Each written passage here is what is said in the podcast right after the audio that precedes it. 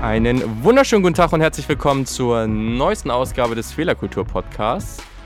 Mein Name ist Julian Barsch und natürlich wie immer dabei die wunderbare, die bezaubernde Lina Barbie. Hallo, hallo, hallo. So wird man sehr gerne, äh, sehr, sehr gerne begrüßt, ja. Ja, passiert selten, aber ich dachte, ich bin heute mal nett äh, an diesem, an diesem Freitagabend. Die Woche ist durch und ja, das ist auch ein sehr, ein, eine sehr coole Ausgabe, weil wir auch einen sehr coolen Gast dabei haben. Und zwar ist das, äh, ich weiß auch gar nicht, wie es dazu kommt, dass man dich mal mit deinem zweiten Namen nennt, aber Marc Vincent Thun, das kannst du gleich erstmal erklären, aber erstmal sehr cool, dass du am Start bist. Ja, danke, ich freue mich auch, vor allem, dass du mich als coolen Gast vorstellst, äh, immer wieder nett. ähm, wie es zu meinem zweiten Namen kommt, der ist eine gute Frage. Ich wurde damals in der Schule im Internat immer mit äh, Marc angeschimpft, wenn ich Mist gebaut habe. Deswegen habe ich da irgendwie so eine Aversion gegen entwickelt und habe mich auf Vincent festgelegt. Das ist die einfachste Erklärung. Okay. Das, das klingt, als, das klingt, als hättest du ziemlich viel Mist gebaut, vor allem. Nein, nein, nein, nein, nein, nein, niemals. okay, ja, das äh, wird vielleicht später auch nochmal Thema. Passt ja auch ein bisschen zur Fehlerkultur. Mal gucken, was du daraus gelernt hast. Aber genau, woher kennen wir uns? Äh, Vincent und ich kennen uns jetzt seit, ich weiß gar nicht, ein paar Monaten. Wir studieren zusammen in Kopenhagen an der Copenhagen Business School im Studiengang Organizational Innovation and Entrepreneurship. Wunderschöner, sehr langer Name. Falls wir uns jemals noch in diesem Podcast darauf beziehen werden, dann nennen wir es einfach OIE. So wurde es ja an der Uni auch genannt. Jetzt wisst ihr alle Bescheid und äh, seid praktisch Insider. Und genau, Marc ist aber. Oh, Marc, jetzt habe ich auch Marc gesagt. Was ist da los? Oh nein, jetzt, äh, Ja, ich weiß auch nicht. Jetzt, jetzt, jetzt wirst du dich jedes Mal angegriffen hier. Nein, Vincent ist ähm, Senior Business Consultant bei, und jetzt muss man mal sagen, ob es richtig ist, Butran Business Transformation GmbH. Ist das richtig? Hast du wunderbar gesagt, Julian. Wundervoll, genau. Da machst du auch schon sehr, sehr coole Arbeit und da werden wir auch ein bisschen drüber sprechen. Aber wie wir es so häufig handhaben bei uns im Podcast, darfst du dich erstmal gerne selber vorstellen, ein bisschen deinen Werdegang erklären und wie du da hingekommen bist, wo du heute bist. Ja, klar, gerne. Also ich mache es mal etwas kürzer, als wenn ich es normalerweise in Bewerbungsgesprächen machen würde. Ähm, was habe ich gemacht? Ich glaube, es fängt erst an, wirklich interessant zu werden. Ich meine, Internat hatte ich gerade schon kurz erwähnt. Äh, es war eine Zeit im Abi, äh, die war vielleicht auch manchmal etwas dunkler, ähm, aber auch manchmal etwas heller, war schon schön. Ähm, bin dann am Ende aber dann ähm, weg aus meiner Heimat. Ich komme aus der Nähe von Düsseldorf und ähm, bin dann runter an den Bodensee gezogen. Da an die Zetterlin-Universität gegangen für meinen Bachelor. Ähm, wie ich da hingefunden habe, äh, weiß ich selber auch nicht mehr. Es war, glaube ich, damals echt Zufall, ähm, hat mich dann aber wirklich auch begeistert. Äh, das Studium war toll. Ähm, sehr interdisziplinär, ging auch schon immer so ein bisschen um die Frage Kultur, Politik, Wirtschaft, ähm, kann man das eigentlich voneinander trennen? Und ähm, ja, habe dann da auch so ein bisschen die Begeisterung für dieses Thema Entrepreneurship äh, gefunden. Und äh, Julian hat das gerade schon gut erwähnt. Das Thema Entrepreneurship ist ja auch Part von unserem jetzigen Studiengang, den wir gemeinsam machen. Sprich, ähm, da habe ich dann irgendwie auch automatisch hingefunden nach Kopenhagen und äh, ja, studiere jetzt hier in Kopenhagen und äh, zumindest ich bin bisher ganz glücklich, muss ich sagen, damit. Also äh, könnte jetzt schlechter sein. Und ja, der zweite Part von unserem Studiengang, den wir jetzt noch gar nicht so stark erwähnt haben, ist dieser Organizational Innovation Part. Und das ist halt auch ganz interessant, weil ich damals dann nach meinem äh, Studiengang, äh, in, in meinem Bachelorstudiengang, dann halt zur Butram gewechselt bin, zu der Unternehmensberatung und wir da halt auch sehr viel in den agilen Rahmenwerken beraten. Wir gehen zu Unternehmen, die sich erneuern wollen, Digitalisierung, Transformation und versuchen halt da auch das Thema Kultur, ähm, das Thema ähm, agile Werte, agile Führung einzubringen. Und ähm, ich hatte damals meine Bachelor-Thesis über Scrum geschrieben. Scrum ist eins von diesen agilen Rahmenwerken und bin dadurch dann mhm. quasi an meinen jetzigen Job gekommen. Ähm, habe dann in dem Job auch erstmal gearbeitet, wollte gar nicht mehr studieren, und habe dann irgendwann halt die Kopenhagen Business School gefunden, dachte mir, das ist so ein geiles Studium und äh, jetzt bin ich auf einmal doch wieder Student. Sehr, sehr gut. Ich finde, einige Sachen, die du gesagt hast, kann man da auch gut aufgreifen, weil tatsächlich, wenn man dich im Studium erlebt, es gibt, oder ich sage mal so, man hat da einen, vor einen Hörsaal vor sich und es gibt viele Leute, die sind mal interessiert und mal weniger, aber ich finde schon, dass man auch merkt, dass du aus deinem Bachelor da einiges mitgenommen hast und auch einiges an Praxiserfahrung hast, weil du dann schon öfter auch sehr spezifisch und gut auf die Sachen eingehst, die unsere Professoren da von sich geben. Und äh, das kann man nicht von allen sagen. Daher auf jeden Fall merkt man da auch schon so eine gewisse Begeisterung für diese Themen, über die du gerade geredet hast. Und da werden wir auch noch tiefer einsteigen. Genau. Ja, ich weiß gar nicht, Dina, Sag du mal was. Vielleicht hast du hier ein paar Aspekte dazu. Ähm, ja, also erster Gedanke, den ich hatte, es freut mich total, dass du dich in deinem Studium, Studium wohlfühlst, obwohl du mit Julian zusammen studierst. Gerade deswegen, ähm, Dina. Ach so, da können wir vielleicht nachher auch nochmal drauf eingehen. Ähm, nein, ähm, klingt super spannend. Den, obwohl ich so nett zu dir war eben. Ja, ja. Sorry. Die Woche ist jetzt vorbei und jetzt muss ich so die ganze Anspannung irgendwo wieder äh, rauslassen. Nein, ähm, äh, äh, jetzt habe ich den Faden verloren. Ähm, vielen Dank, Julia.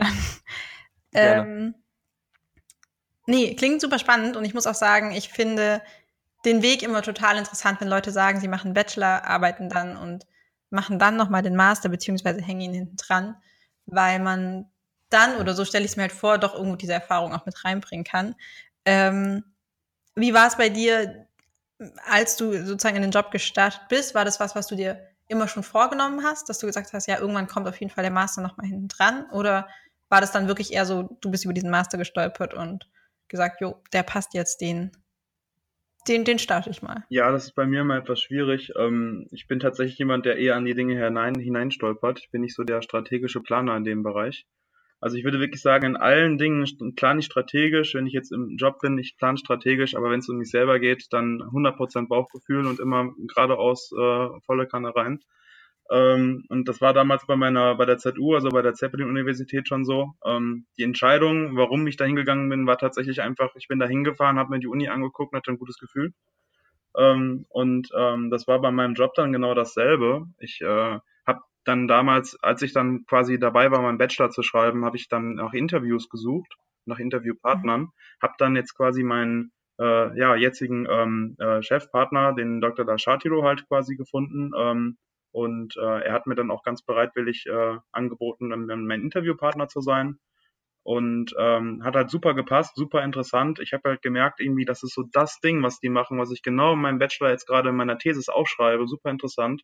Und hat sich für mich gar nicht die Frage gestellt, da jetzt, ob ich da jetzt anfangen will oder nicht. Das war für mich logisch. Ich habe es einfach gemacht, habe gar nicht drüber nachgedacht. Und dann, äh, ja, habe ich dann irgendwie so nach einem halben Jahr Arbeiten halt gemerkt, okay, irgendwie bin ich noch nicht fertig mit Studieren, weil ich irgendwie emotional noch nicht äh, fertig äh, damit war, ein Student zu sein. Ich wollte noch Student sein. Und ich weiß nicht, ob ihr das kennt. Aber irgendwie denkt man sich so, die feiern alle noch und ich nicht mehr. Das ist irgendwie blöd. Ähm, deswegen möchte ich auch noch mal gerne Student werden. Und ja, dann habe ich halt geguckt und ich hatte ehrlich gesagt nach der Zeppelin-Universität, die mich halt schon eine gute Stange Geld gekostet hat, die ich jetzt immer noch abbezahlen darf, keine Lust mehr an eine private Universität zu gehen in Deutschland, die auch wieder Geld kostet. Also habe ich halt nochmal geschaut und äh, auf einmal kommt halt dieser Studiengang um die Ecke, du guckst dir den an und denkst dir so, das passt ja perfekt, dass das da drin steht, das bin ich ja. ja und dann nimmst du den. Ah.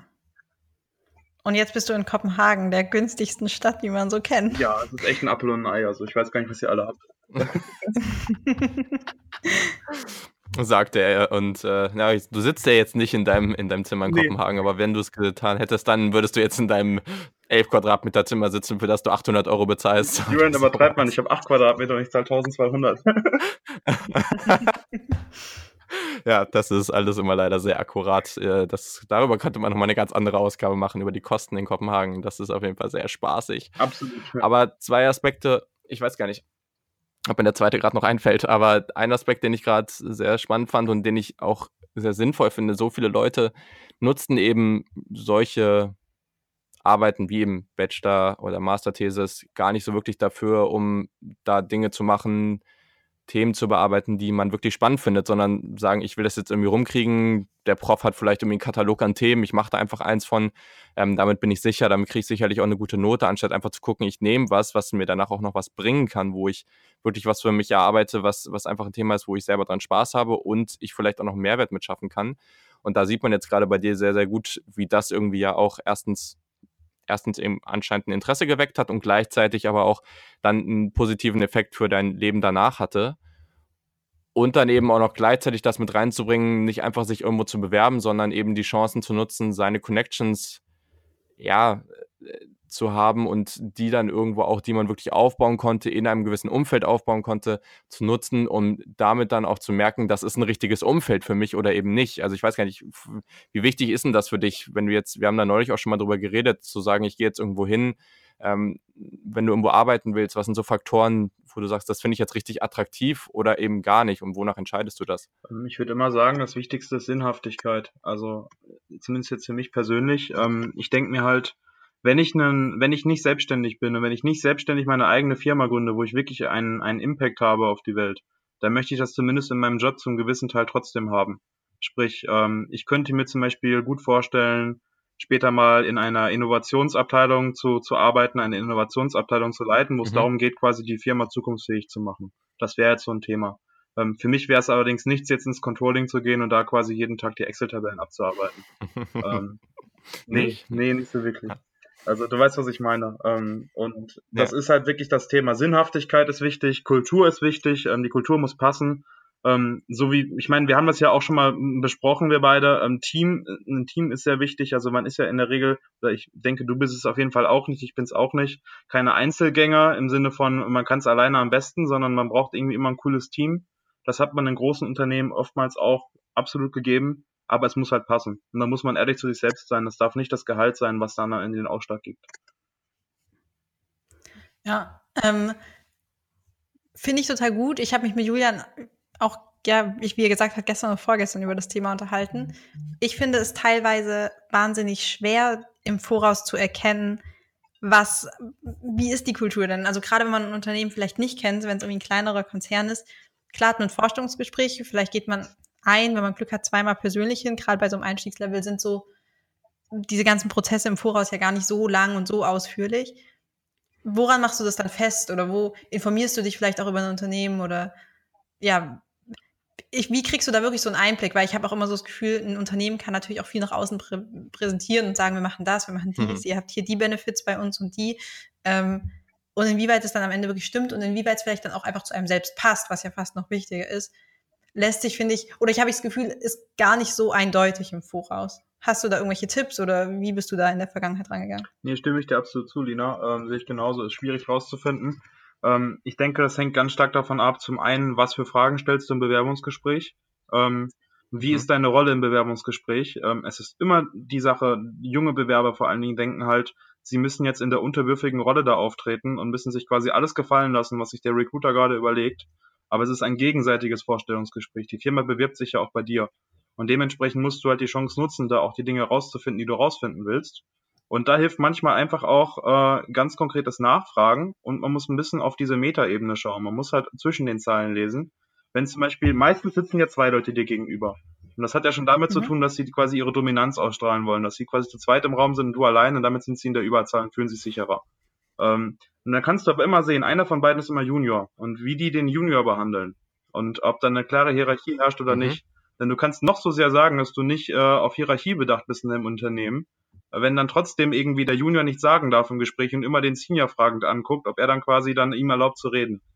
Ähm, ansonsten immer cool, meine Empfehlung, äh, Mittagessen gehen mit den Leuten. Ähm, entweder wird man eingeladen, das halte ich eigentlich für den guten Ton, sonst würde ich mich da eh nicht weiter bewerben. Äh, wenn nicht, äh, dann würde ich sowieso dann mal einfach mal gucken, wie die Kantine aussieht und einfach mal mit Leuten da mich hinstellen und mal reden, nachdem du dich verabschiedet hast und einfach mal nett ja. offen fragen, weil viele Mitarbeiter sind super nett und beantworten dir auch einfach mal gerne die eine oder andere Frage. Ja, und ein Punkt, den du gerade gesagt hast, der ist, der ist super spannend, weil das hatte ich auch schon in Gesprächen. Also jetzt in verschiedenen Interviews oder wo man dann auch in den Unternehmen war, wo man gemerkt hat, okay, selber darf man jetzt nicht zu irgendwelchen Interviews mit oder man darf es eben. Und in einem Interview, das war für ein Praktikum und das ist auch für Leute, die sich auf Praktika bewerben. Welche Transparenz wird dir da geboten und was möchtest du natürlich auch? Das ist natürlich die allerwichtigste Frage, aber kommst du in ein Interview rein und da wirst du jetzt von irgendwelchen, weiß nicht, Managern oder wie auch immer interviewt und aber sitzt dein Vorgänger, deine Vorgängerin da jetzt auch mit drin und sitzt sie einfach nur da drin und sagt nichts oder stellt auch Fragen. Mir wurde damals zum Beispiel gleich gesagt, so hier, wenn du direkte Fragen zum Job hast, hier, frag sie gleich sofort. Sie sitzt hier, dafür ist sie da. Sie hat dann irgendwann auch Fragen gestellt und sowas. Und da merkst du natürlich gleich auch, genau wie du es eben gesagt hast, das ist, man arbeitet irgendwie auf einem Level, man hat eine gewisse Verantwortung, man darf in solche Situationen mit rein, kommt man mit rein und gleichzeitig, naja, wenn du Fragen stellen darfst und ich habe das gleiche dann später auch gemacht und mir wurde nicht vorher gesagt, so nach, oder ich wurde nicht gefragt, so, ja, was hast du für Fragen? Ich wollte mal checken, ob die jetzt doof sind oder so. Nee, das ist alles nicht passiert. Das heißt, es gab auch so eine gewisse Verantwortung und das, das ist ja alles was, was du so nach außen spiegelst. Und äh, solche Geschichten, da kann man schon auf viele Kleinigkeiten achten, die ganz, ganz wichtig sind. Gleichzeitig kann ich aber auch sagen, als jemand, der im Employer Branding gearbeitet hat, ah, ich finde es auch schwierig teilweise. Also nicht, ich habe ich es jetzt nicht erlebt, dass bei uns jetzt irgendwas nach außen getragen wurde, was so nicht stimmt, aber ich kann mir auch denken, dass es teilweise halt sehr positiv klingt und dass viele dann auch denken, sehr, ja, okay, wo kann ich jetzt da unterscheiden? Jetzt sagen alle irgendwie was Positives, es ist alles irgendwie geil bei uns.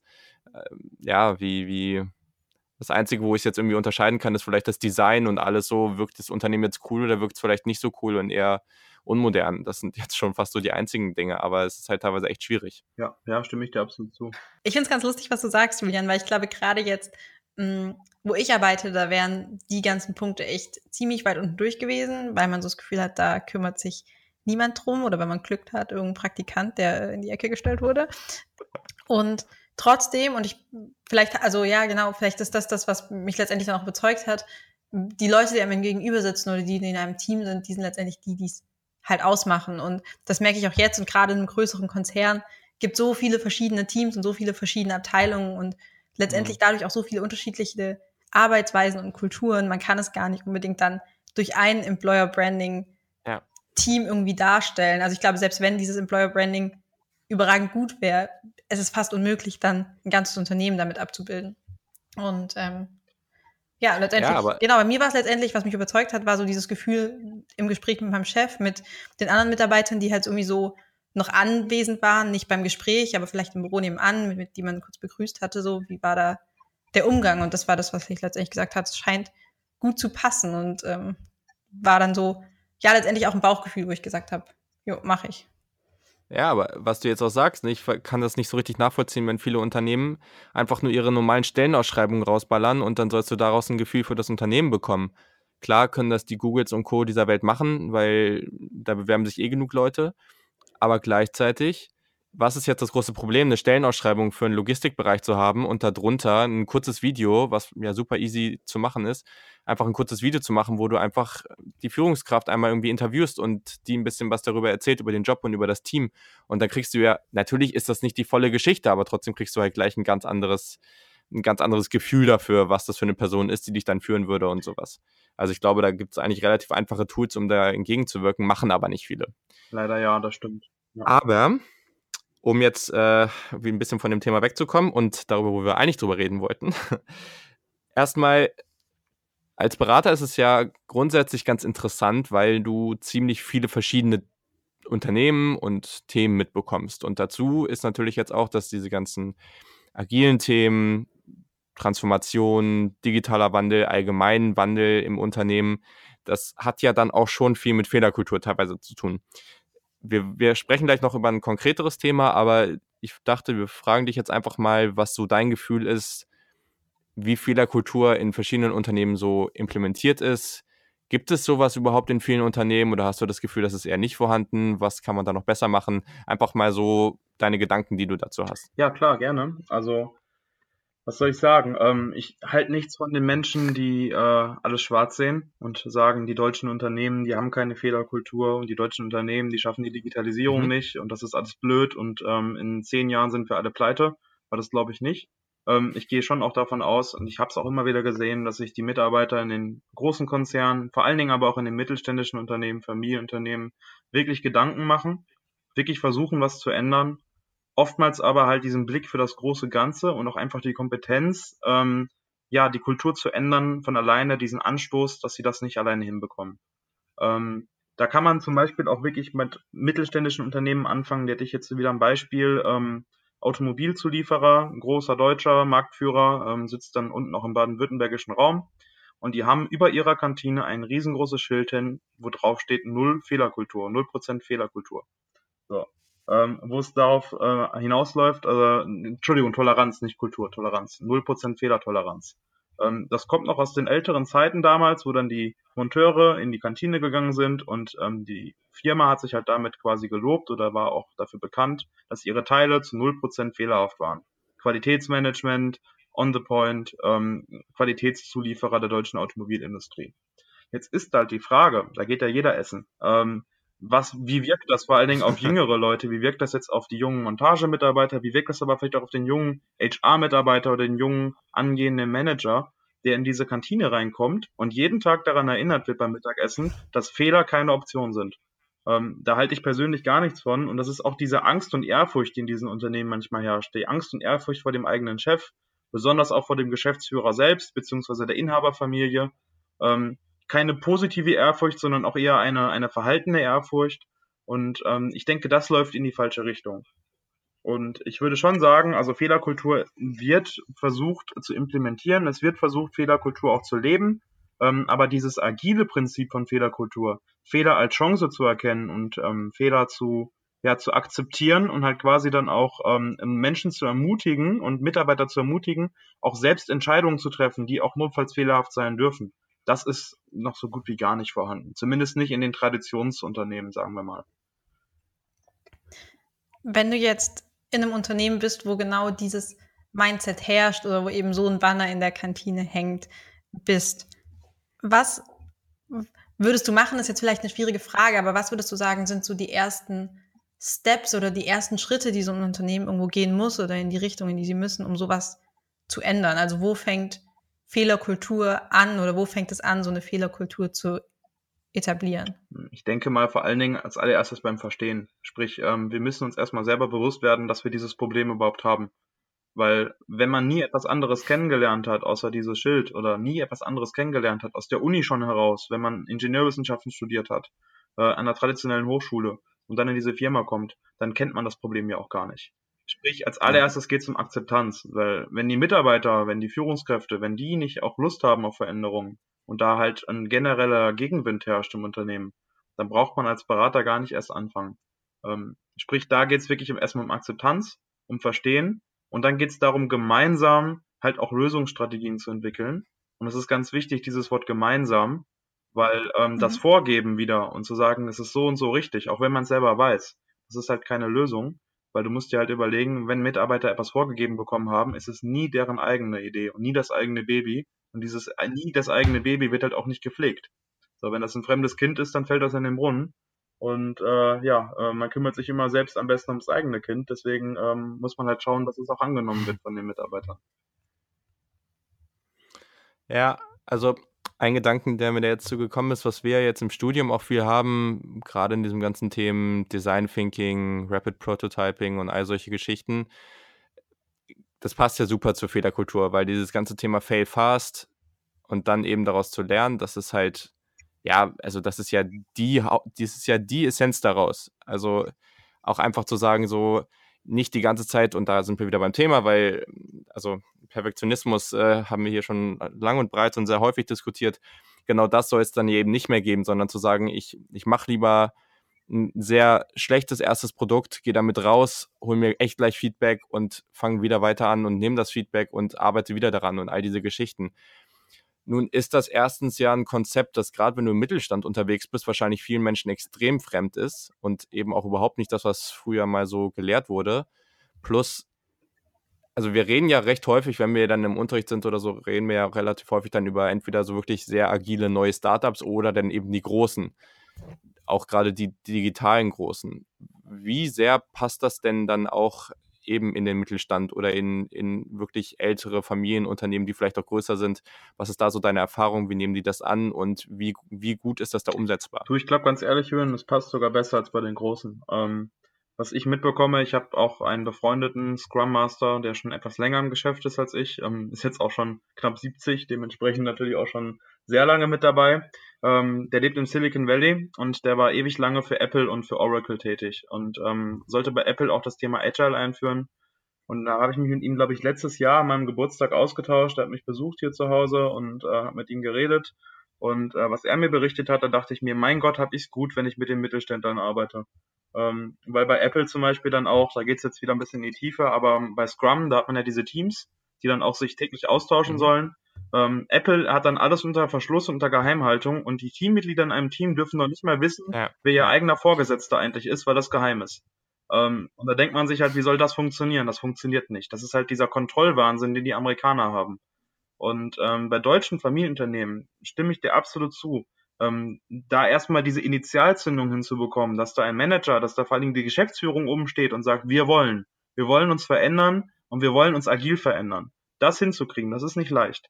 Aber wenn das einmal ins Rollen gekommen ist, dann ist es in einem Familienunternehmen deutlich dankbarer zu arbeiten und auch deutlich dankbarer zu beraten als in multinationalen Großkonzernen, ähm, weil auch da einfach dann diese persönliche, persönliche Commitment ist da wenn halt der familiengeführte, wenn das familiengeführte Unternehmen, der Inhaber, die Familie, die Inhaberfamilie sagt, wir wollen agil werden, ähm, dann ziehen da alle an einem Strang und haben da auch Lust drauf. Und dann sind da keine Compliance-Dinge, die dann irgendwie dazwischenlaufen und irgendwelche ja, Hierarchiestufen, die dann doch wieder alles verhindern. Ja, was mich fast noch mehr interessieren würde, beziehungsweise ja, anschließend an Julians Frage, was ich irgendwie für mich bei dem ganzen Thema noch so ein bisschen offen bleibt.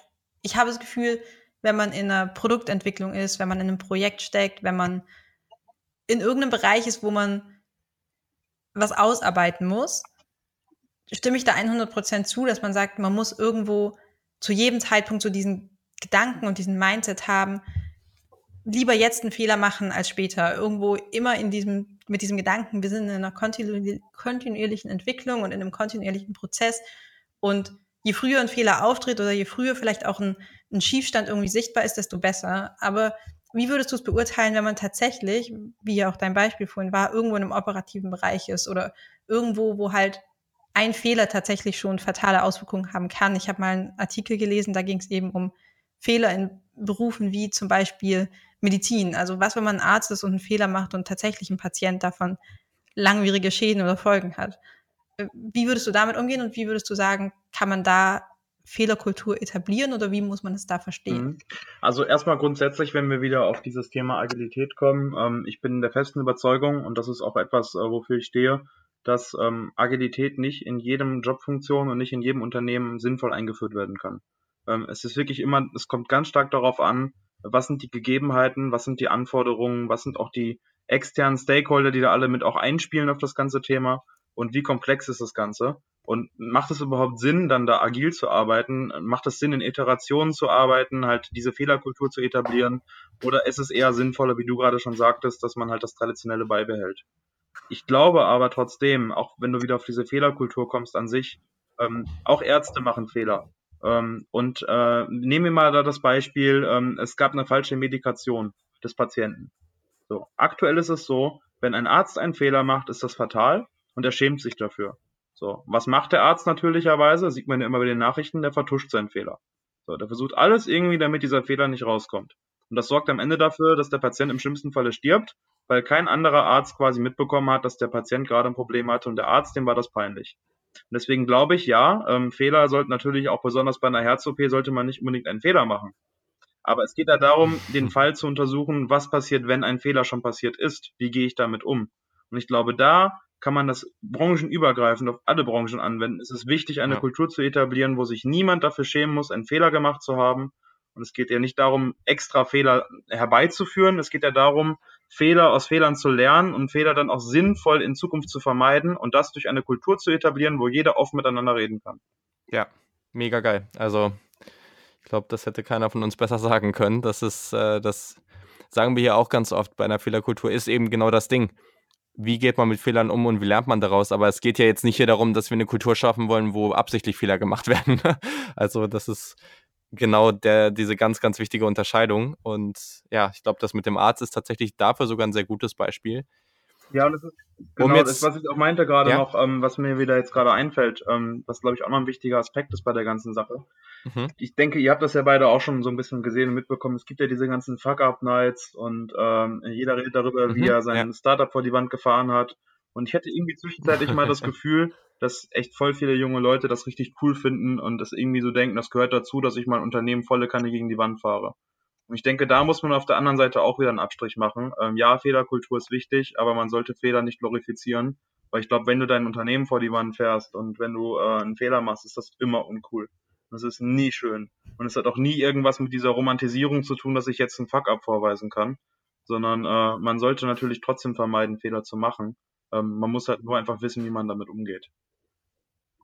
Ja, das ist sehr gut. Ja, das ist ja genau wie äh, das ist jetzt, es geht langsam schon wieder in die bessere Richtung, aber über die letzten Jahre diese extreme Glorifizierung von Entrepreneurship und dieses ganze Ding, dass das halt das Allergeilste überhaupt ist und dann aber auch ganz viel, auch in den sozialen Medien, ganz viele wirklich auch erfolgende Entrepreneure dann irgendwie versucht haben aufzuzeigen, hier Leute, das, wenn ihr das richtig durchziehen wollt, dann bedeutet das einfach ganz, ganz, ganz viel Arbeit, ganz viel Einsamkeit und wirklich, ihr müsst dafür sehr, sehr viel aufgeben, um da extrem erfolgreich drin zu werden. Und das dauert einfach. Das dauert nicht nur ein, zwei Jahre, sondern im Idealfall, wenn es gut läuft ähm, und, und man auch so lange dabei bleiben kann und es nicht vor eben schon gegen die Wand gefahren wurde, teilweise auch mal fünf bis zehn Jahre, bis da richtig was bei rumkommt. Mhm. Danach kann es super sein, aber das ist eben sehr harte Arbeit und das sieht man dann oft nicht, egal in welcher Art und Weise, worüber wir dann reden, aber diesen Negativaspekt, der kommt bei dieser Glorifizierung dann oft sehr schlecht weg und das ist einfach nicht das, wie es sein ja, sollte. Und Risikobereitschaft, genau. ne? sage ich immer wieder.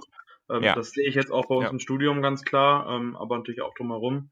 Wenn Menschen im, im, in einer Vorlesung sitzen, sagen, sie wollen Entrepreneur werden, aber sind nicht bereit, in ihrem Alltag Risiken einzugehen und wollen möglichst ohne Risiko alles machen, denen sage ich ganz gerne, dass sie halt keine mhm. Gründer sind und auch nie, nie je Gründer sein werden können. Äh, weil es immer darum geht, quasi für sich selbst den besten Trade-off zwischen ja, Fehlern und ähm, ja, ähm, Scheitern quasi und auch Risiko einzugehen. Und ich denke, ohne Risiko kann man halt auch einfach, das ist ja so ein makroökonomisches Prinzip eigentlich, ohne, ohne Risiko kann man keinen mhm. wirklichen Ertrag einfahren. Man muss Risiken eingehen. Man muss sie halt nur bewusst eingehen. Und Menschen, die vollkommen risikoavers sind, die sind dann einfach in dem Beruf auch falsch vielleicht. Sehr gut, sehr richtig. Also, eine, eine Tatsache oder ein Aspekt, nicht Tatsache, ein Aspekt, warum wir auch diesen Podcast aufnehmen wollten, war, und das passt jetzt auch ganz gut als Übergang, ein Artikel, den du geschrieben hast und den hast du auch auf LinkedIn veröffentlicht. Den können sich Menschen sehr gerne durchlesen. Wir werden den auch in den Show Notes verlinken, damit du da ein bisschen mehr Traffic oh, drauf danke, bekommst danke, vielleicht. Wir haben ihn außerdem auch schon auf Twitter geteilt, da könnt ihr ihn auch sehr gerne lesen. Und das passt jetzt ganz gut. Es geht nämlich um das Thema OKRs und KPIs, also Objective, ähm, Objectives and Key Results oder eben Key Performance Indicators. Du kannst das ganze System vielleicht auch gleich nochmal erklären und was dir daran so wichtig ist, da mal so einen Artikel drüber zu schreiben über die Unterscheidung. Aber vielleicht auch in Bezug darauf, weil da fand ich es jetzt eben ganz interessant. Es geht eben da auch viel darum, was sind meine Prios oder eigentlich, äh, das hatten wir in einem anderen Podcast auch schon, eigentlich ist äh, Prioritäten, das ist eigentlich ein Singular, welches ist deine Priorität, aber genau, was sind eben deine Schlüssel zum Erfolg und was macht das mit deiner Arbeit im Alltag? Weil das habe ich eben gedacht, so, okay, äh, gerade in vielen mittelständischen Unternehmen oder eigentlich in jeder, in, in jedem Unternehmen, aber ich habe mir eben auch vorgestellt, hm, was machen meine Eltern jetzt, die einen Holzhandel haben und die natürlich auch Innovation vorantreiben wollen, aber gleichzeitig eben ein sehr dominantes Alltagsgeschäft haben.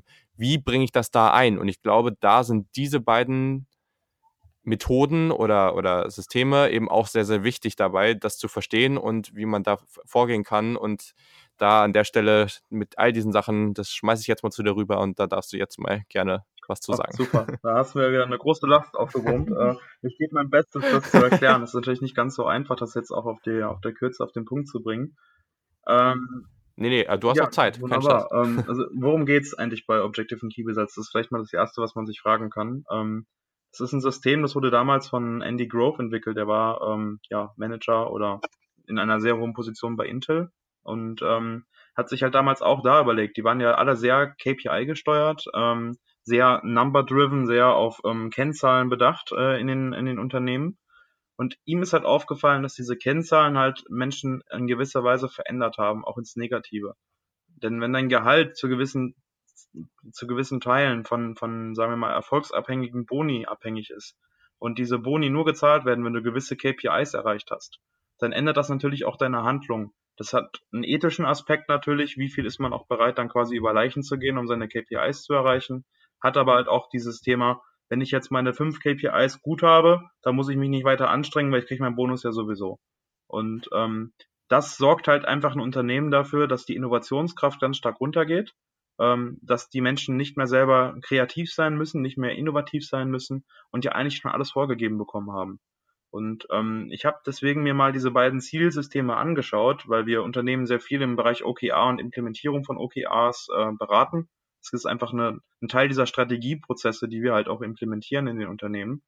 Und ähm, habe mir immer gedacht, es gibt halt in den in den ganzen Literar in der ganzen Literatur immer nur diese zwei Seiten. Es gibt ja eine Seite, die sagt agil, alles muss agil sein, und es gibt ja eine Seite, die dann sagt, nee, KPI, alte Welt, alles super.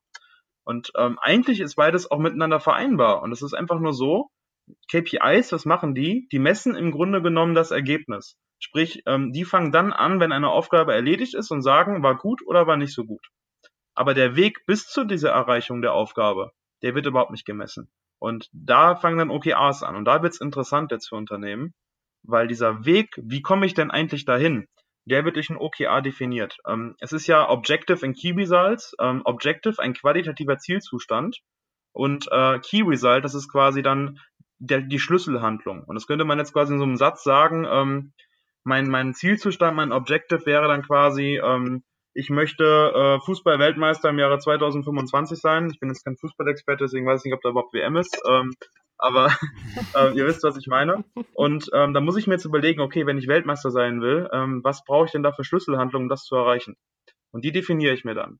Und durch diese Schlüsselhandlungen, ähm, die dann halt auch schon ähm, etwas konkreter und messbarer sind, es geht auch darum, dass Schlüsselhandlungen messbar sind, ähm, habe ich dann quasi auch trotzdem noch so übergeordnete Ziele, die dann über den KPI stehen, dass die, dass die Mitarbeiter selber quasi einfach so sehen, ach guck mal, das sind meine Objectives, die will ich dieses Jahr erreichen, das sind meine Zielzustände und jetzt kann ich selber kreativ sein und mal überlegen, wie komme ich denn dahin. Und da ist kein Manager mehr, der dem Mitarbeiter vorgibt, du musst jetzt das, das, das und das machen, um das KPI zu erreichen, sondern der Mitarbeiter darf selber herausfinden, wie er diesen, wie er diesen Zielzustand erreicht und mit welchen Schlüsselhandlungen er das macht. Und da ist für mich der Keypoint drin, weil das ist, das verändert diese ganze Kultur und ähm, das ist cool. Das klingt tatsächlich ziemlich cool. Ähm, äh, Finde ich tatsächlich. Tut mir leid, das klang ironischer, als ich tatsächlich... Nein, aber das, äh, also das, war der, das, das Ende war gerade irgendwie cool. Das. ähm, nee, ich finde es tatsächlich aus dem Grund ziemlich cool, weil es halt ein übergreifenderes Bild ist. Es ist halt nicht nur dieses, wir müssen die und die Kennzahlen erreichen. Also ich bin jetzt selbst in einem operativen Bereich und wir stehen jeden Morgen am Shopfloor und es ist jeden Morgen irgendwie dieses Ding, wie ist unsere Performance, wie ist unsere Effizienz, wie ist unsere Produktivität, alles wird gemessen und das ist auch, und das würde ich sagen, und ich glaube, das hast du in dem Artikel schon auch mh, hm, hervorgehoben, es ist bis zu einem gewissen Grad schon auch wichtig und hilfreich, um irgendwo mh, hm, zu arbeiten oder gerade bei uns irgendwie, um einfach irgendwie operativ so ein bisschen zu steuern. Hm, und nichtsdestotrotz steht man da teilweise und denkt sich nur so, gut, jetzt haben wir gesagt und erkannt, dass es vielleicht nicht die Werte sind, die wir uns erhofft oder erwünscht haben oder unsere Zielwerten entspricht. Aber weiter haben wir nicht darüber geredet. Ja. Und dann hat letztendlich niemand was davon. Dann hat sich nur jeder morgens gedacht, Mist, schade, morgen muss es besser sein. Äh, und in dem Sinn finde ich das total spannend und auch gut. Was mich jetzt interessieren würde, wie geht ihr als Berater das an? Setzt ihr euch dann mit Mitarbeitern oder wahrscheinlich nicht mit jedem einzelnen Mitarbeiter zusammen, aber setzt ihr euch dann hin und sagt, so und so wird so, entwickelt man das für sich selbst? Weil ich kann mir vorstellen, viele werden damit vielleicht auch erstmal überfordert, zu, sowas für sich zu definieren oder das auch dann auf den eigenen Job und auf die eigenen Aufgaben runterzubrechen. Ja, absolut, Lena, stimme ich dir zu. Und deswegen, das ist halt auch dann der Job, den ein Berater halt machen muss. Ähm, nicht nur ähm, irgendwelche Begriffe in den Raum werfen und alle Leute verunsichern, sondern am Ende auch dafür gerade stehen, dass es dann noch funktioniert irgendwie. Und ähm, ja, also wie geht man vor? Es gibt da kein Patentrezept, weil jedes Unternehmen natürlich anders ist. Ähm, da muss man sich, wie ich ja am Anfang schon sagte, die Bedürfnisse mal anschauen. Was in der Regel immer cool ist, ähm, wir haben in der Regel, das ist schon ein längerer Prozess. Also wenn wir wirklich ein Unternehmen haben, was sagt, wir wollen jetzt einen agilen Strategieprozess, das ist im Grunde genommen die Einführung von OKR, weil OKRs alleine kann man zwar einführen, ist aber nicht so sinnvoll. Das muss schon mit anderen Dingen einhergehen, mit einem kompletten Kulturwandel, auch mit der entsprechenden Kommunikation. Ne? die dann auch das an die Mitarbeiter rausbringt. Mhm. Ähm, da starten wir in der Regel ganz oben beim Geschäftsführer. Und das hat einfach den Grund, ähm, alle sagen immer bottom-up und es ist super wichtig, die Mitarbeiter erst auf seiner Seite zu haben. Aber wenn du jetzt mal in ein Familienunternehmen gehst, ähm, da kann der Praktikant und da kann der Mitarbeiter unten am Shopfloor das noch so toll finden, das Thema. Wenn der patriarchische Unternehmensführer oben das blöd findet, dann hat das sowieso keine Chance. Sprich, ähm, wir müssen erstmal oben den Matthias Döpfner von Axel Springer, der muss mal überzeugt werden, dass das richtig cool ist. so, was er übrigens auch ist mittlerweile, die haben ja dann damals den Wandel da auch durchlaufen. Ähm, ja, ähm, ja. Was, dass er das richtig cool findet, macht dann eine Story daraus, zeigt das seinen Mitarbeitern und dann holt man die Mitarbeiter ab und die haben auch richtig Bock und dann macht man es gemeinsam.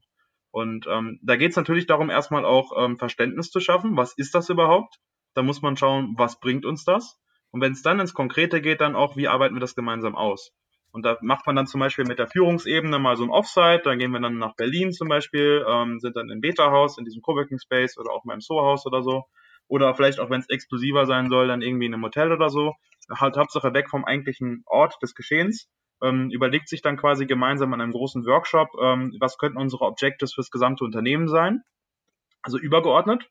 Und dann wird das quasi an die Bereiche heruntergegeben und die Bereiche definieren ihre eigenen Objective und Key Results. Und das kann quasi dann wirklich runtergebrochen werden, stufenweise. Auf Bereiche, auf, auf, auf Teams, äh, vielleicht sogar auf individuelle Personen. Ähm, und, und das ist wirklich ein, ein, cooler Prozess, der dauert aber auch seine Zeit. Also unter sechs Monaten kommst du da selten raus. Ist äh, ganz interessant, weil äh, ich, also ich war jetzt noch nicht in so vielen Unternehmen, aber ein bisschen hat man natürlich jetzt erstens schon aus anderen Artikeln, Podcasts, sonst was gehört und jetzt auch selber eben ein bisschen was mitbekommen. Und das, woran mich das jetzt am ehesten erinnert, ist tatsächlich, und da kann Lina auch ein bisschen was zu sagen, unsere, ähm, äh, unsere Studieninitiative, weil da haben wir eigentlich genau das gemacht. Also wir haben uns am Anfang hingesetzt im, ich nenne es jetzt mal Management-Team, es war, es war jetzt nicht ganz so, aber es gab natürlich auch ein Team eben aus, ähm, aus, aus Teamleitern und haben eben genau das gemacht. Wir haben uns irgendwie gedacht, wo soll es hingehen? Ähm, man musste sie ganz klar, weil wir in dem einen Jahr auch eine sehr, sehr aggressive Zielsetzung hatten, das muss man einfach sagen. Und mussten ganz klar überlegen, wie können wir das jetzt ordentlich kommunizieren, dass wir zum einen irgendwie diese, diese Energie, diesen Willen irgendwie verbreiten, dass alle mitziehen wollen und gleichzeitig, dass wir aber auch die mitnehmen, die merken, oh, das ist mir jetzt aber zu aggressiv, wie soll ich das denn jetzt machen oder wie wollen wir das jetzt schaffen? Und das dann aber auch runterzubrechen in die Strategien für die einzelnen Teams, die das auch wieder kommuniziert werden muss, um dann irgendwie zu gucken, wie kann jeder einzelne Teammember oder dann im Unternehmen dann jeder einzelne Mitarbeiter irgendwie seine eigene Verantwortung und eben nicht die Aufgaben, sondern eine eigene Verantwortung haben, um eben einen ganz entscheidenden Teil dazu beizutragen und das aber auch zu merken. Also nicht, nicht nur, dass man den Leuten irgendwie was hinschmeißt und sagt, hier mach mal, sondern dass die auch ihren Beitrag dazu erkennen und sehen, jo, ich habe hier eine Verantwortung und darauf habe ich auch richtig Bock und all dieses ganze Ding, das ist echt, also, weil das war für uns damals schon mega die Herausforderung und das war ja in ganz kleinem Maße und wenn ich jetzt überlege, das für ein großes Unternehmen zu machen und dann auch als Beratung extern da reinzukommen, man kennt den Laden noch gar nicht so lange, das ist halt, das ist ja eine Monsteraufgabe, also das ja. stelle ich mir schon schwierig vor. Absolut, absolut, das stimmt. Das ist schwierig. Aber äh, nichts ist unmöglich, ne? Sagt man immer so schön. Ähm, ja. Es ist auch immer natürlich eine Frage des Willens, äh, eine Frage ja, wie geht man an die Sache ran? Und äh, ich bin einfach ein großer Fan davon, einfach das zu tun, was ich selber auch immer ähm, quasi, also das besser zu machen, was ich selber immer verachtet habe. Wir haben da ja schon ausführlich drüber geredet, Julian, aber ähm, ich hatte ja immer so eine, ich habe ja immer so eine Aversion gegen ja diese Art von Beratern, die manchmal in Unternehmen reingehen, auch noch so alt sind wie wir, vielleicht sogar jünger teilweise, schon eine sehr dicke Uhr am Arm haben und dann der Meinung sind, sie wissen alles ähm, und das auch zeigen ähm, durch Kleidung, durch Auftreten, mhm. durch Ego. Und das ist ja leider auch so ein Spielplatz oft in Unternehmen von Menschen mit sehr viel Ego, die dann auch ähm, dann sich gegenseitig da ja aufplustern und halt sagen, was sie alles können. Und ich glaube halt gerade bei so wichtigen Fragen, wo es um Veränderung, Erneuerung geht, das ist ja jetzt nicht so, dass man sagt, wir füllen jetzt mal SAP ein und wenn das daneben geht, dann verlieren wir halt ein paar Millionen, sondern es geht ja bei vielen Unternehmen wirklich darum, gibt's uns in fünf Jahren noch oder in zehn. Ähm, da sollte man nicht mit der Angst der Leute spielen. Und äh, da geht's einfach darum, wirklich zu, zu, zu erforschen, zu erkunden, was braucht das Unternehmen und ähm, ja, was braucht, was, was sind die Bedürfnisse tatsächlich? Und weichen die Bedürfnisse vielleicht sogar von dem ab, was wir normalerweise machen, weil da muss man ehrlich zu sich selbst und zum Unternehmen sein und sagen, sorry, kann ich dir vielleicht nicht anbieten, da sind wir keine Experten, aber wir kennen da jemanden. Ähm, oder du musst sagen, hey, ihr habt jetzt zwar super tolle Ideen und wir würden damit jetzt richtig viel Geld verdienen, euch das genauso zu geben, wie ihr es wollt, aber habt ihr schon mal überlegt, ob ihr es nicht vielleicht anders macht? Was mich jetzt nochmal interessieren würde und vielleicht auch nochmal den Bogen zu ähm, unserem Kernthema des Podcasts zu ziehen. Inwieweit hilft dieses Konzept oder diese Idee, nicht nur KPIs zu haben, sondern eben daneben auch noch OKRs? Inwieweit trägt es zur Fehlerkultur bei? Gibt es da überhaupt eine Verbindung? Wie ist da deine Einschätzung? Wenn du sagst, hm, ist ein spannendes Konzept, hat aber in dem Sinne erstmal nichts damit zu tun, dann ist es auch okay, dann kannst du mhm. das auch sagen. Nee, also es ist äh, vielleicht nicht auf den ersten Blick ersichtlich, aber es hat tatsächlich viel damit zu tun. Ähm, OKRs werden ja auch im Rahmen dieses agilen Wandels eingeführt und ähm, OKRs unterliegen diesen agilen Werten. Und die agilen Werte sind vordefiniert, die gibt es tatsächlich, die stehen auch in diesem agilen Manifest drin. Und ähm, ja, Teile dieser, dieser ähm, agilen Werte sind zum Beispiel Mut. Mut, ähm, auch Fehler zu begehen. Ähm, es geht darum, wie gehe ich mit anderen um. Ähm, es geht darum, wie rede ich mit anderen Menschen, wie rede ich mit meinen Teammitgliedern, wie gehen wir auch mit Scheitern um. Und OKRs sind tatsächlich auch einfach, haben sehr viel mit diesem ganzen Thema Fehlerkultur im Unternehmen zu tun, ähm, weil bei einer Einführung von diesem ganzen System und auch später bei diesen sehr grob definierten übergeordneten Zielen halt auch einfach was schiefgehen kann. Innovation, das ist immer eine Sache, die sage ich auch immer wieder unseren Kunden dann tatsächlich. Ähm, Innovation, äh, Innovationsansätze und besonders auch Agilität ähm, ist nie in erster Linie effizienter als äh, das herkömmliche, zumindest nicht in den ersten Jahren der Einführung. Ähm, Innovation hat immer etwas mit Verschwendung zu tun am Anfang. Denn wie soll man denn wissen, ob das Neue auch funktioniert, wenn man es nicht ausprobiert? Und das kann natürlich immer sein, dass es auch daneben geht. Und äh, bei, bei Agilität ist es dasselbe. Die Leute sagen dann manchmal, die Kunden, hey, wir wollen Scrum einführen, wir wollen jetzt mit Design Thinking arbeiten, weil dann sind wir ja viel kostengünstiger, weil es ja alles viel schneller geht. Und das ist fatal. Das, das, das darfst du nicht machen.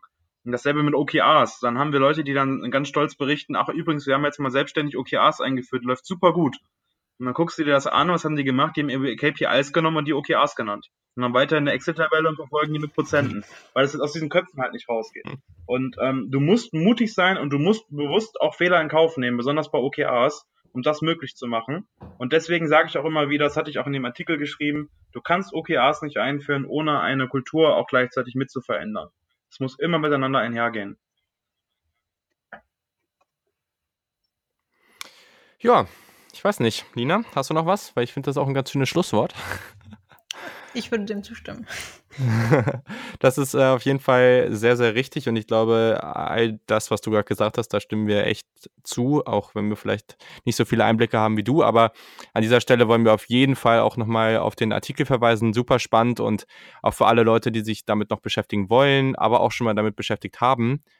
Sehr, sehr empfehlenswert und auch schön runtergebrochen in fünf Punkte. Also ich glaube, das ist jetzt auch nicht so, als ob man, äh, oder ich sag mal so, wenn man bald auch in das Thema genauer einsteigen will, ist das auch ein, ein guter Startpunkt und eben auch mit aus der Perspektive von jemandem, der da schon einiges mitgemacht hat. Daher nur zu empfehlen und wie gesagt, findet ihr auf Twitter und ihr findet es dann auch in der Description.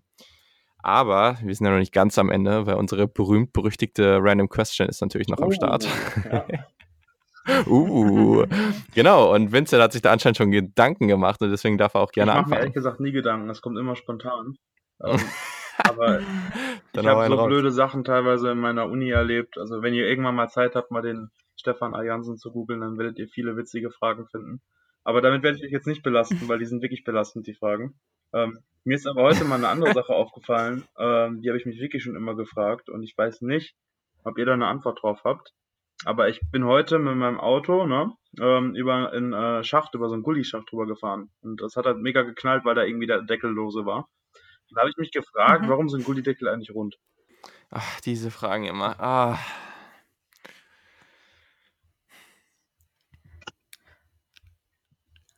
Lina, hast du da eine logische Antwort drauf? Ich bin gerade ganz äh, tief in Gedanken. Ne? Ich versuche da was äh, zu finden. Aber wenn du was hast, dann äh, hau vielleicht, raus. Vielleicht weiß ja irgendwas, irgendwas musste damals darunter katapultiert werden, transportiert werden und das war eher rund und deswegen hat man es. sich gedacht, okay, du hast eine bessere Antwort. Sorry, nee, ich will deine kreative Antwort gar nicht unterbrechen. Nee, mach mal. Ich glaube aus dem Grund, also Gullideckel sind ja ziemlich schwer, auch gerade aus dem Grund, dass wenn ein Auto rüberfährt, dass sie an sich immer noch da bleiben, wo sie sind. Und vielleicht auch, dass sich niemand einen Gullideckel mitnimmt. Ich weiß nicht. ähm, ist schon was, was ich mir öfters mal überlegt habe. Nee, und ich glaube, der Grund dafür ist dann, wenn man es anhebt, dann kann man den Gullideckel aufgrund dessen, dass er rund ist, zur Seite schieben, also sozusagen so ein bisschen rollen und dann zur Seite drehen. Und wäre eckig, müsste man ihn entweder komplett anheben oder tatsächlich einmal über die Ecke, ähm, also sozusagen über die eigene Kante drehen. Und ich glaube, das ist einfacher, wenn er rund ist. Ja, interessanter Lösungsansatz. Hm. Ähm, das ist besser ich als meins. Ich habe gerade eben gegoogelt. Also wenn ihr die richtige Antwort wissen wollt, könnt ihr sie gerne erfahren. Ansonsten bleibt es immer ein Geheimnis. Ja, dann los. Unbedingt. Ich habe es gerade gegoogelt und äh, Google zumindest sagt, äh, Gullideckel sind rund, äh, äh, weil runde äh, Deckel nicht in den Schacht fallen können. Eckige schon. Das ist natürlich das ergibt Sinn. Antwort. Ja. das war nochmal ein bisschen einfacher. Wieder eine Antwort auf, auf eine langgestellte Frage und ich frage mich, warum ich das nie vorher selbst gegoogelt habe, aber gut. Aber das Gute ist, es ist schön, dass du es jetzt hier gemacht hast, weil die Hörer wissen jetzt auch Richtig, genau. Das hätte sogar noch einen richtigen Sinn gehabt, ne? Heute die Aufnahme. Ja, siehst du richtig Impact hier an der Stelle. Richtig Impact. Ja, ich mache mal weiter. Und zwar, weil Lina macht immer so komische Fragen, das halten wir uns für, fürs Letzte auf. Ähm, meine Frage, wenn ihr eine, eine Fastfood-Kette oder eine Kette, wo es äh, eine, eine Unternehmenskette, die Essen produziert und an Menschen ausgibt für Geld, äh, schließen könntet, welche wäre es? Lina, ich lasse dir gerne den Vortritt. Mm, Bauchantwort wäre Kentucky Fried Chicken. Das ist einfach für mich so der Inbegriff an schlechtem Essen, schlechter Herstellung und äh, allem, was noch so dazugehört, obwohl sich das Ganze wahrscheinlich nichts gibt. Ich muss aber sagen, ich hatte gehofft, du fragst, ähm, welche Kette ihr vielleicht selbst nicht übernehmen wollen, wollen würdet, aber vielleicht ein Franchise oder so starten würdet und dann wäre es. Okay, das ist ähm, gut, dann machst du das auch noch. Jeder, jeder, okay, interessant. Ähm, weil das, also da war ich ein großer Fan von in den Aber USA. das war auch nicht so geil. Ah, Ich finde das es total geil. Es war relativ teuer und nicht genug Essen. Es war, hast du mal so eine Bread Bowl mit Suppe gegessen? Nee, die Das nicht. sind zehn Mahlzeiten in einem. Du hast die falschen Sachen gewählt. Nee, Ja, aber das dachte ich nur. ich hätte jetzt gedacht, du sagst jetzt Cheesecake Factory oder sowas. Aber Oh nee, da war ich nicht so ein Fan von. Ich bin nicht so ein Käsekuchen-Fan, der nicht gebacken ist. Aber das ist ein anderes Thema. Ich schweife ja ab. Äh, Wir sind bei random Fragen und nicht bei random Antworten. Ja, naja, eins geht mit dem anderen einher. Naja, Vincent, du darfst auch beide Boah, Sachen. Äh, beantworten. super. Ähm, ja, was will ich machen? Also, was will ich zumachen? Äh, absolut, ganz sicher Wendy's. Äh, ekelhaft. Äh, ganz, ganz schlimm. Ähm, da habe ich damals echt äh, meinen Spaß mit gehabt. Ähm, und ähm, ja, also wenn man schon einen Burger nicht mehr in Papier verpacken kann, sondern in Alufolie, weil da so viel Fett drin ist, dass das Papier durchweichen würde, ne? Dann äh, denke ich, ist es ein Gewinn für die Welt, diese Fastfood-Kette aus der Welt zu schießen. Ähm, abgesehen davon, dass es einfach nur da drin nach Tod riecht. Zumindest in dem, wo ich drin war. Ähm, was würde ich übernehmen? Äh, gute Frage. Ich hätte jetzt auch überlegt, ich finde, in, in Düsseldorf gibt's so voll die coole Kette, die macht diese Buddha Bowls, das finde ich auch nicht lecker. Ähm, aber einfach nur aus äh, Gründen der Nostalgie, des Stils und weil ich es einfach cool finde, würde ich in ein Auto übernehmen. Okay. Okay. Ja, ich finde es tatsächlich auch nicht so leicht. Also es gibt in den USA ja einige auch von diesen tollen Ketten, die, ich, wie heißen denn die einen hier? Irgendwas mit Chicken oder irgendwas? Ah, Chicafila, Die auch eigentlich, also, Chicafila welche? oder wie die heißen da, dieser, dieser nee. Es gibt auch immer was super Bekanntes, aber wo das wirklich einfach nur, also schon vom Namen her einfach nur Fleisch gibt. Wo ich sage, ja, okay, ist irgendwie nicht notwendig. Aber ich glaube, ich würde dann trotzdem einfach McDonalds nehmen, weil McDonalds einfach so verbreitet ist und so unnötig ist und auch einfach so scheiße schmeckt, dass ja, schon hart unnötig. Also wenn man das irgendwie ersetzen könnte mit was Coolen, wäre schon nett. Aber ein Laden, den ich gerne Franchise, also so ein Franchise davon machen würde, ist, ähm, das kennt man nicht, das ist Bibi Bob, bester Name. Die haben ein paar Läden rund um Columbus, Ohio und ein paar in Baltimore. Den haben wir damals relativ zufällig gefunden und das war super geil. Weil, und jetzt müsst ihr mir nochmal helfen, wie heißt dieser mexikanische Franchise in den USA? Oh, Lina, wir waren auch mal drin. Taco Bitte? Bell Wie? oder Taco Bell? Nee, ah, nee, nein, nee, ich weiß, was du meinst. Chipotle? Ähm, Ja. Ja, ja. genau, Chipotle, genau. Und das ist praktisch die asiatische Form davon. Also man kann sich das auch so rapmäßig so machen lassen, aber genauso halt auch so eine Bowl mit eben so asiatischen Zutaten und haben auch alles mit Tofu und so und eben halt auch einfach, es hat trotzdem dieses Fast Food oder das, was man an Fast Food, glaube ich, ganz cool findet und hat aber auch sehr viele gesunde Zutaten und das war einfach mega geil. Also das, da hätten wir echt gerne tagtäglich gegessen und da konnte ich auch alle meine amerikanischen Freunde, die sonst eben bei all diesen Läden da gegessen haben, die wir jetzt gerade eher schließen wollten, äh, sehr, sehr schnell von überzeugen. Deswegen, ja, das, das ist wirklich mega der Laden. Also wer mal zufällig in Columbus oder in Baltimore ist, der kann da mal hingehen. Sonst, Ja, äh, über nächste Woche haben wir Sind noch die ein paar Tage noch nicht so Zeit, dann lass uns doch da hinfliegen. das ist der nächste Weg. Ja, da, hatten wir in der letzten Folge auch, wo wir über Nachhaltigkeit gesprochen haben und übers Fliegen. Das äh, passt einfach nur mal fürs Essen, um die halbe Welt Ja, da bin ich ein schlechtes Beispiel. Da wäre ich, glaube ich, auch ein schlechter Gast gewesen. Naja, wir haben dich auch, äh, wir haben ja heute auch über was anderes geredet. genau, Lina. So, jetzt kommt noch deine Frage. W- Würdet ihr lieber, oder nee, zunächst äh, die Annahme, ihr würdet wiedergeboren werden. Würdet ihr lieber ein komplett anderes Leben leben und in einem ganz anderen Leben wiedergeboren werden? Oder würdet ihr lieber mit all dem Wissen und all der Erfahrung, die ihr jetzt habt, nochmal auf die Welt kommen? Also, beziehungsweise dann, wenn ihr sterbt. Also sozusagen, davon, wir gehen mal davon aus, ihr lebt noch ein bisschen vorher. Hm. Also, ich weiß nicht. Ich habe da eine relativ eindeutige Antwort. Dann schieß los. Die Antwort ist eindeutig für mich das zweite, weil erstens, oder nein, der Hauptgrund dafür ist, ich will ja gar nicht sagen, dass es woanders jetzt schlecht ist, aber wenn man nochmal irgendwo anders und in einem anderen Umfeld so neu geboren werden würde, die Chance auf dieser Welt in einem Umfeld geboren zu werden, was nicht so mega positiv ist, einfach durch die Möglichkeiten, die man in den Ländern hat und es geht einfach sehr vielen Menschen auf dieser Welt nicht gut, was auch total uncool ist, aber trotzdem möchte man das ja selber für sich nicht.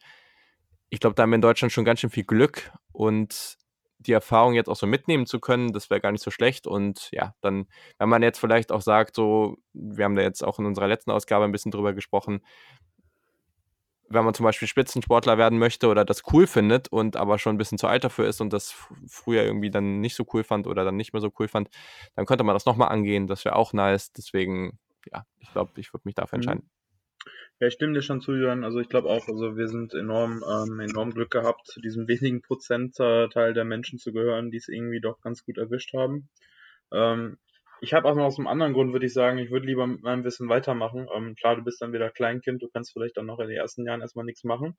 Ähm, aber ich äh, denke mir halt, guck mal, wenn du wirklich jetzt was Cooles findest in deinem Leben, äh, ich meine, wir sind jetzt alle noch jung und haben noch Möglichkeiten, was zu machen, was wir, was wir wirklich cool finden ähm, dann ist das ja vielleicht auch ein Projekt, was du mit äh, 70 nicht abgeschlossen hast, sondern was halt noch ongoing ist. Und äh, es wäre eigentlich doch eine ziemlich coole Idee zu sagen, ich habe nochmal die doppelte Zeit, um halt äh, das Projekt voranzubringen und was wirklich zu bewegen. Ne?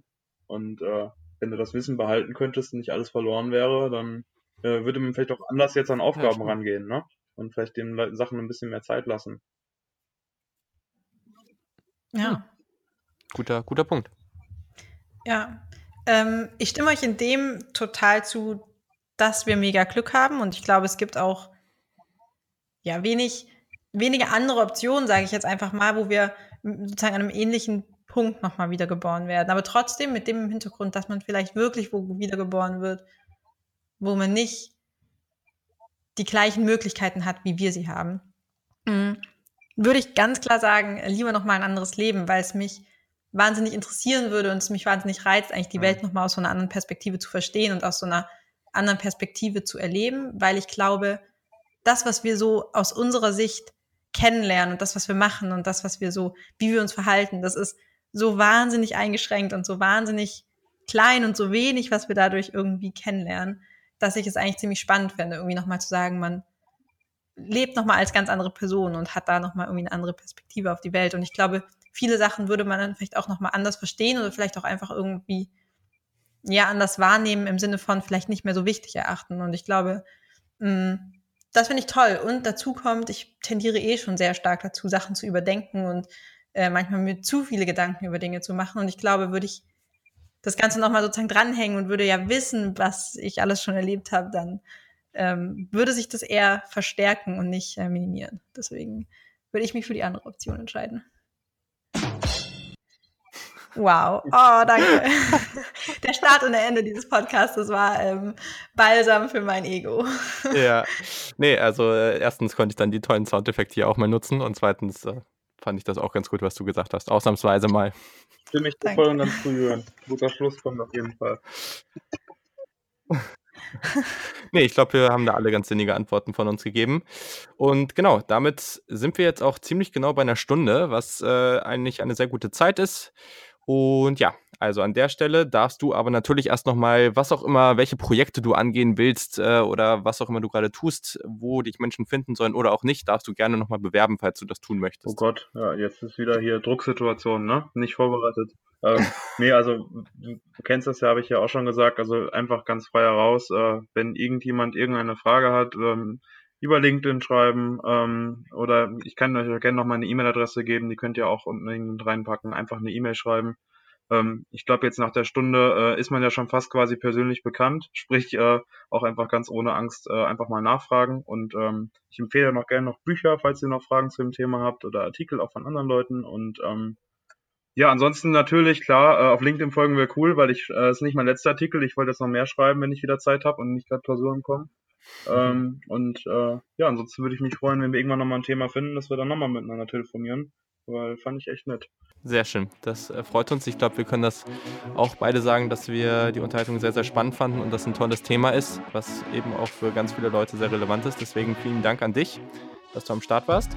Ja, danke euch auch, dass ihr, dass ihr mir die Chance gegeben habt, mit euch zu quatschen und äh, dass ich mich ne, nicht wieder mit euch verquatscht habe, vor allen Dingen, dass wir bei einer Stunde geblieben sind. Da bin ich ja schon fast stolz drauf.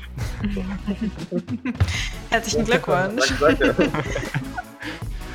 Sehr, sehr gut. Ja, damit äh, war es das dann auch für diese Ausgabe. Heute mal sehr inhaltlich, würde ich mal sagen. Äh, vielleicht ein bisschen, äh, ja, ja, schwer würde ich gar nicht sagen, aber einfach, ein, einfach mal ein bisschen anders als sonst.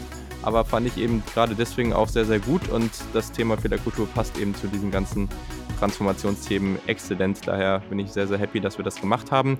Uns findet ihr natürlich überall auf Twitter, Facebook, Instagram, unter Fehlerkulturpod, glaube ich. Wir haben auch eine E-Mail, das ist fehlerkultur.gmail.com. Und genau, uns findet ihr dann auch überall. Einfach unseren Namen eingeben, dann sollten wir da auch einigermaßen zeitnah kommen. Sonst kriegt ihr das schon irgendwie hin. Und ja, falls Lina nichts mehr hat, ich weiß es nicht. Ähm, nee, mir bleibt nur noch zu sagen, äh, danke fürs Zuhören und ähm, bis zur nächsten Folge. Manchmal wäre ich gerne Kinderserien. Mensch, ich weiß nicht, wie man den Job nennt. Man würde immer so schöne Outros machen. Sehr gut. Ja, dann äh, denk dir mal was aus. Das können wir als Challenge gleich mal nehmen. Dann machst du mal ein äh, Kinderserien-Outro für unseren Podcast. Den darfst du Alles dann immer klar. mal präsentieren. Sehr gut. Und in diesem Sinne, genau, vielen Dank fürs Zuhören. Wir freuen uns auf die nächste Ausgabe. Bis dahin, ciao.